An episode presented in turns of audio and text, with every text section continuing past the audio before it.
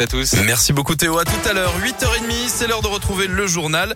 Et ça, c'est Philippe Lapierre qui s'en occupe. Bonjour Philippe. Bonjour Guillaume, bonjour à tous. Et à la une de l'actu ce matin, cet accident donc euh, très gênant qui est en train de se terminer sur le périph' Laurent Bonnevet. On vous en parle depuis ce matin sur Radio Scoop. Collision depuis 6h30 entre une camionnette et un poids lourd qui a fait deux blessés d'après les pompiers sur donc le périph' Laurent Bonnevet. Dans le sens Paris-Marseille, la situation est en train euh, tout doucement de rentrer dans l'ordre, mais rester très prudent. D'ailleurs, il fait nuit plutôt aussi, euh, mais les horaires de travail, eux, n'ont pas changé.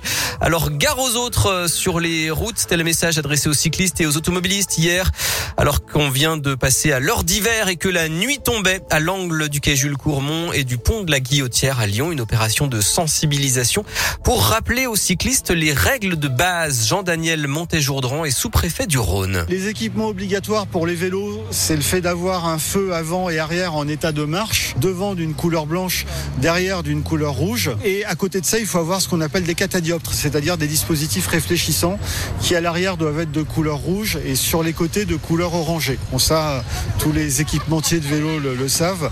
À côté de ça, les dispositifs euh, complémentaires, bah, ce sont les chasubles comme celles qu'on peut voir là, et puis les brassards, ou aussi ce qui peut se mettre sur les casques. Les gants aussi, maintenant, vous pouvez avoir des gants réfléchissants. Et n'oubliez pas que l'absence de feu avant et arrière la nuit peut vous coûter 11 euros d'amende. Alors avec euh, l'heure d'hiver, est-ce que vous adaptez votre conduite à la baisse de la visibilité? C'est la question du jour sur euh, radioscoop.com. Dans l'actu, l'épidémie de Covid euh, continue de regagner du terrain. En France, le taux d'incidence moyen dépasse 60 cas pour 100 000 habitants. C'est donc au-dessus du seuil d'alerte fixé à 50.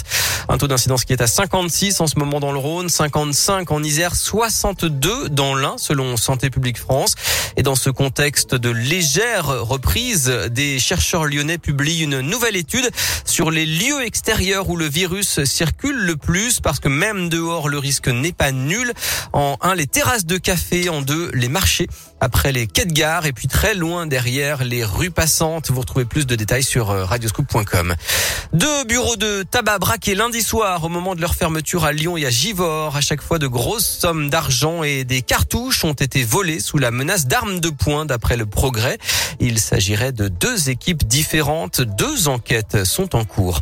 Et puis les femmes vont commencer à travailler gratuitement dans moins d'une heure, à 9h22 précise, euh, ce matin, à cause des inégalités salariales persistantes, selon un collectif féministe. Une date et une heure calculées, comme chaque année depuis 2015, à partir des statistiques européennes sur les écarts de salaire entre les femmes et les à poste égal. Une différence qui atteint 16,5% cette année. C'est un point de plus qu'en 2020. L'affaire a tenu tout un pays en haleine. En Australie, une fillette de 4 ans a été retrouvée saine et sauve plus de deux semaines après sa disparition. Chloé campait avec ses parents. Elle a disparu de la tente familiale dans la nuit du 15 au 16 octobre dernier. La police vient finalement de la retrouver dans une maison fermée à clé près de l'endroit où elle avait été vue pour la dernière fois il y a 18 jours sans donner de précision sur ce qu'il s'était passé. Mais la petite fille est en bonne santé. Du sport et du foot, belle performance de Lille en Ligue des Champions. Première victoire des nordistes dans la compétition depuis 2012. Deux buts 1 hier à Séville. Il reste en course pour la qualification. Ce soir, Paris joue à Leipzig et puis en Ligue Europa, l'OL recevra demain le Sparta Prague et puis il y a du basket ce soir, l'Eurocoupe féminine. L'Asvel accueille les Espagnols de l'Estudiantes Madrid, coup d'envoi 20h à Mado Bonnet.